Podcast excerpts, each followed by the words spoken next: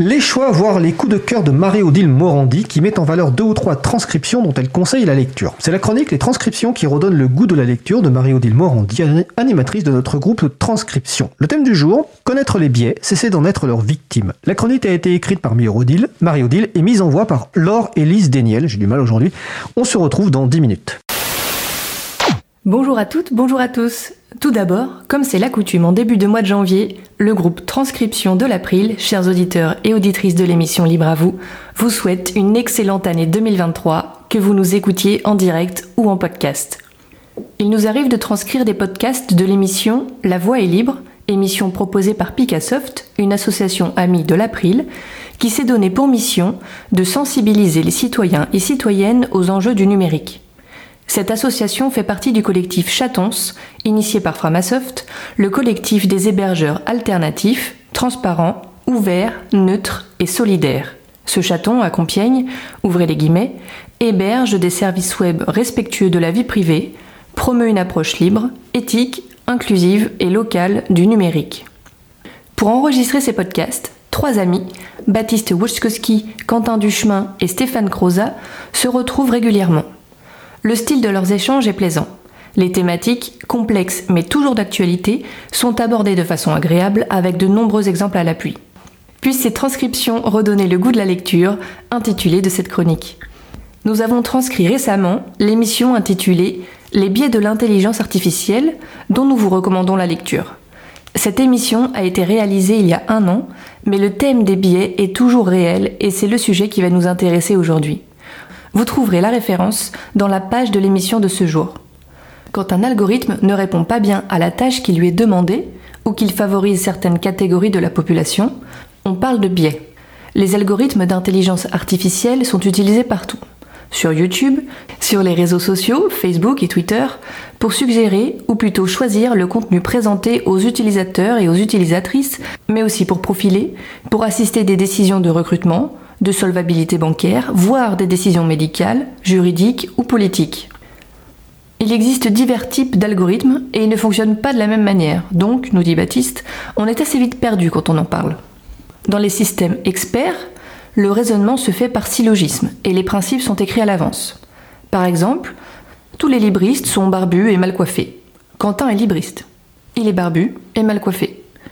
Mais Stéphane est moins barbu et mieux coiffé? Donc on va avoir un souci. Les informaticiens entrent ces principes à la main. Ce sont des êtres humains avec leurs connaissances sur le monde, leurs préjugés, leurs projections personnelles. Les biais présents sont liés à la structure du programme, à son contexte de fabrication, et sont créés par les personnes qui développent ces systèmes. Les systèmes basés sur de l'apprentissage, le terme anglais utilisé est machine learning, ont besoin que leur soit fourni en entrée de grandes quantités de données pour permettre justement cet apprentissage. Baptiste nous explique que leur entraînement change les paramètres. Les parcours logiques empruntés pour obtenir les résultats sont constamment réactualisés, c'est bien qu'à la fin, personne ne sait vraiment expliquer pourquoi tel résultat a été obtenu. La chaîne de calcul n'étant pas assignée par les développeurs. On est donc face à une espèce de boîte noire particulièrement opaque. Pour ces systèmes, il est nécessaire que les données fournies à l'algorithme en entrée soient bonnes, bien annotées, on dit correctement étiquetées. Ces données reflètent le monde réel, tel qu'il est, sexiste et raciste. Le résultat fourni en sortie risque de favoriser les personnes fréquemment en position de domination.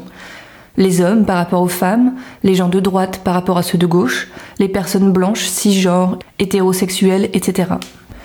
L'exemple proposé concernant Twitter est parlant on s'est rendu compte que, de manière générale, si un contenu pouvait plutôt être attribué à un parti politique traditionnel, conservateur, il a plus de chances d'être relayé par l'algorithme et de parvenir aux autres utilisateurs. Rééquilibrer la diversité des messages envoyés sous-entend de savoir, donc de collecter, entre autres, les opinions politiques de la personne qui a diffusé ce contenu. Et comment faire? Lui demander? Et de quelle façon? Agir à son insu pour obtenir ces informations les objectifs donnés à l'algorithme, les critères choisis, peuvent mener à une discrimination. On parle alors de biais sur les objectifs, présents par exemple dans les algorithmes d'aide au recrutement. Le cas cité concerne Amazon, qui cherchait à réduire le coût de ses procédures de recrutement. Le coût de recrutement des femmes ayant été estimé plus élevé que celui des hommes, l'algorithme se montre discriminant à l'égard des femmes à cause de l'objectif initial qui impose dès le départ la présence du biais. Des biais se rencontrent aussi très souvent quand il s'agit d'algorithmes destinés à exécuter des arbitrages comportant une dimension morale. L'exemple donné est celui du projet Ask Delphi, intelligence artificielle à qui l'on peut désormais demander si ce que l'on compte faire est bien ou mal. C'est très problématique de placer sa confiance dans un tel objet. Il n'existe pas de réponse universelle simple ou facile à une telle question. Le constat est flagrant. Les algorithmes d'intelligence artificielle prennent les déformations du monde et intrinsèquement les amplifient. Ils ne peuvent pas trouver la vérité de manière magique. Ils intègrent ainsi nécessairement des biais sexistes, racistes, discriminatoires, etc. Y aurait-il des solutions de rémédiation? Certes, c'est compliqué. Et Stéphane Croza fait remarquer que tout cela n'est pas très différent du contexte humain normal. Les décisions prises par les humains, elles non plus, ne sont pas toujours compréhensibles. Gageur donc d'espérer que ces algorithmes soient capables de résoudre des problèmes à notre place, de nous remplacer dans des prises de décision, en se disant que, puisqu'ils sont issus de la science, ils se montreront rationnels, neutres, capables d'arriver à la perfection. Nous savons que ce sont des personnes qui font ces algorithmes, des développeurs et des développeuses qui ont leur propre conception du monde et qui risquent de l'y intégrer. Donc, à minima, ces personnes doivent être sensibilisées et formées à toutes ces questions de discrimination et de biais. Il faut ici rappeler une transcription un peu plus ancienne d'une conférence proposée par Marion Magnier en 2020, intitulée Pourquoi les développeurs et développeuses ont besoin d'une formation aux questions d'éthique? Marion est développeuse pour des applications web dans le domaine de la santé. Elle rappelle l'importance de se former à l'éthique, chaque domaine du milieu de l'informatique doit poser un certain nombre de principes auxquels chacun est censé obéir. Il y a toujours un être humain derrière la conception d'un algorithme, même, dit-elle, pour les générateurs automatiques de code qui n'ont pas été créés par d'autres générateurs automatiques de code, mais bien par des êtres humains. Son domaine est la médecine. Des médecins non sensibilisés aux questions de racisme ou aux questions de genre vont traiter différemment leurs patients. Pour elle, c'est la même chose en informatique. Un développeur non sensibilisé aura des biais de par son éducation, de par son expérience, et risque de les faire ressortir dans son ouvrage. Dans l'idéal, le développeur doit prendre connaissance du cadre fonctionnel, du contexte technique dans lequel il va devoir exécuter le travail demandé. S'il y a des choses dont il n'a jamais entendu parler, comment pourra-t-il les mobiliser dans son raisonnement? Certes, nous sommes tous en faveur du progrès technologique, mais pas à n'importe quel prix. Ces technologies ne doivent pas être utilisées dans le but de nuire, ne doivent pas nuire à la liberté et ne doivent pas renforcer des inégalités, voire en instaurer de nouvelles. Est-ce honnête d'espérer que l'on va réussir à faire des intelligences artificielles qui ne seront pas biaisées? Toute décision, tout jugement moral est biaisé par un contexte, un objectif, des contraintes. Nos objets techniques portent notre subjectivité et un biais supplémentaire nous guette.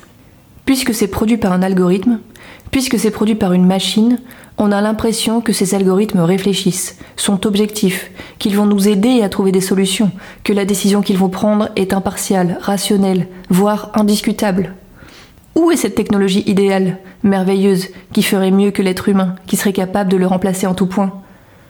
Soyons conscients que nous avons là quelque chose d'automatique, d'insondable, qui va se tromper et on ne pourra même pas le lui faire remarquer. À la fin de leur entretien, les trois amis reviennent sur le cas des réseaux sociaux. Si tout le monde utilise seul deux réseaux sociaux, Twitter et Facebook, les personnes qui maîtrisent leurs algorithmes ont en quelque sorte un pouvoir démesuré.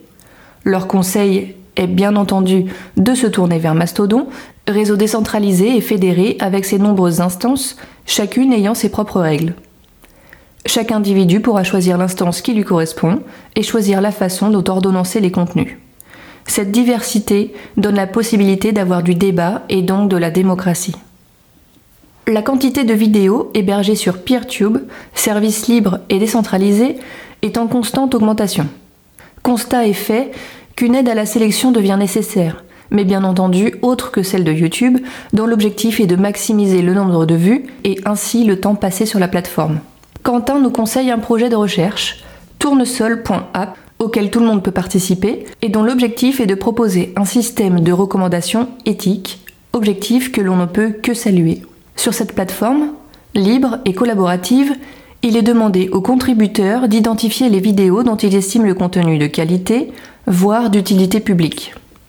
Pour ne plus avoir à composer avec les biais des algorithmes des quelques réseaux sociaux qui concentrent les masses, la solution est probablement d'avoir encore et encore des portées de chatons, comme Picassoft, le chaton de Compiègne, ou comme le Chapril, le chaton de l'April, qui nous fournissent des services libres et loyaux, deux chatons qui font partie de la centaine de chatons du collectif des hébergeurs alternatifs, transparents, ouverts, neutres et solidaires.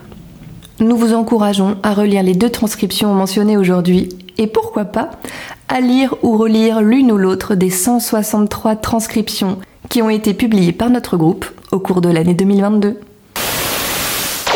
Nous sommes de retour en direct. Nous venons d'écouter la chronique de Marie-Odile Morandi, donc sur le thème Connaître les biais, cesser d'en être leur victime. Marie-Odile a écrit la chronique qui a été mise en voix par Laure-Élise Deniel. Et je vous rappelle que, comme la totalité des activités de l'April, le groupe Transcription est un groupe sur lequel vous pouvez contribuer. Donc vous allez sur april.org, ou plutôt même plus simplement sur le site des transcriptions libralire.org et vous trouverez les informations pour rejoindre leur groupe si ça vous intéresse.